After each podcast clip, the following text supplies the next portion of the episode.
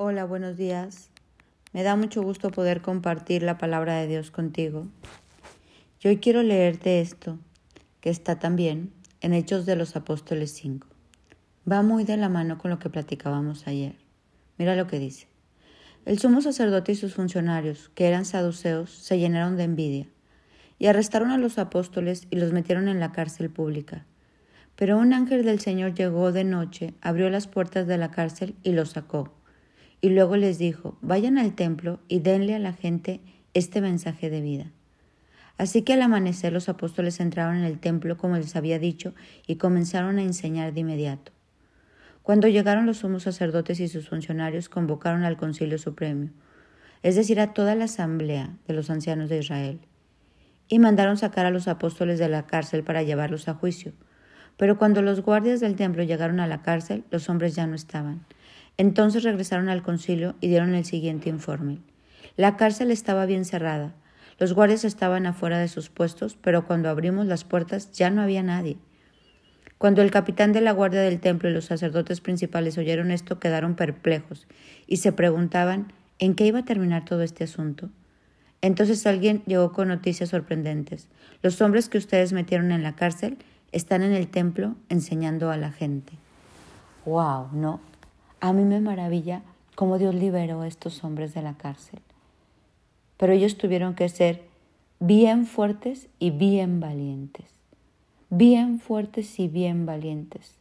Todo el tiempo oigo que el Espíritu Santo susurra esto a mis oídos y a mi corazón. Sé fuerte y bien valiente, no temas ni te acobardes, sé fuerte y bien valiente. Y muchas veces tú y yo queremos ser libres, como estos hombres, a lo mejor de no una cárcel natural, a lo mejor no de unas rejas físicas, pero vivimos encarcelados a tantas cosas. Vivimos atrás de las rejas de tanta opresión, de tanto temor, de, de tanto dolor, de tanta herida, de tanto pensamiento equivocado, de tanta ignorancia, de la amargura, de la depresión, del desconsuelo, de la desesperanza, de la incredulidad. Y aquí me encantó que dice que un ángel del Señor llegó de la, noche, abrió las puertas de la cárcel y lo sacó.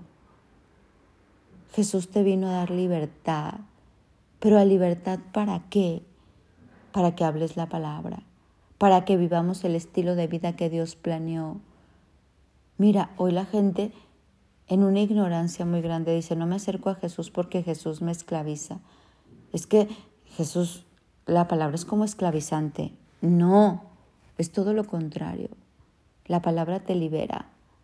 Te libera de adicciones, te libera de vicios, te libera de engaños, te libera de mentiras, te libera de relaciones equivocadas, te libera el alma, te libera la vista, te libera de todo aquello que te impide disfrutar la vida como Dios la planeó. Te libera de tantas cosas, te libera de la pobreza, te libera de la enfermedad.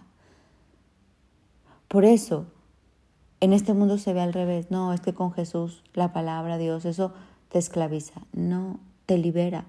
Como este ángel llegó de noche, abrió la puerta de la cárcel y les sacó y les dijo, vayan al templo y denle a la gente el mensaje de vida.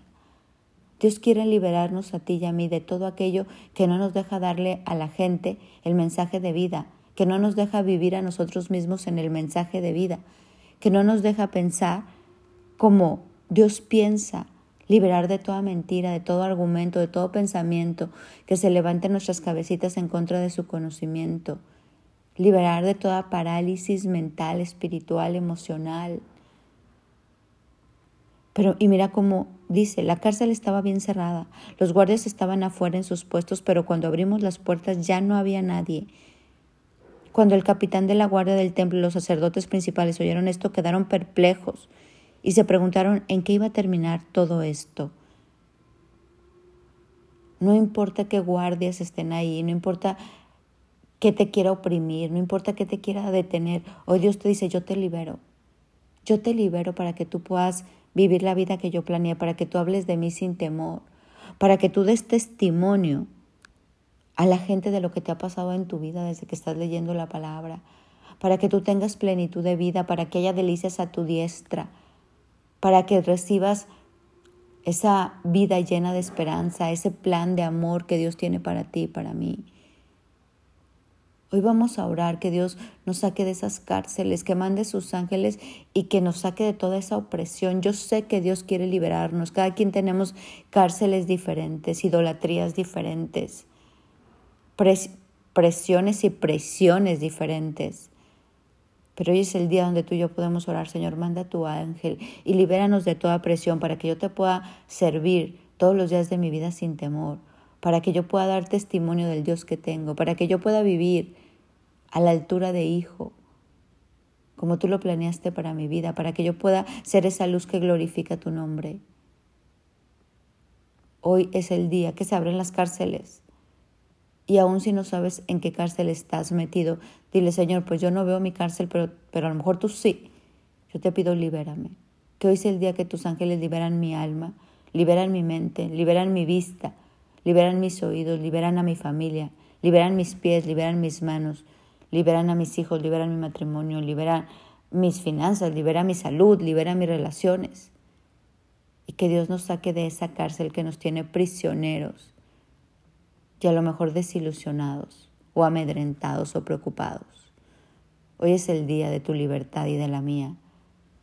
Gracias te damos, Señor, porque tú mandas un ángel que nos libere para que nosotros podamos hacer lo que tú nos mandaste hacer y para vivir en esta tierra en el propósito que tú nos mandaste a vivir.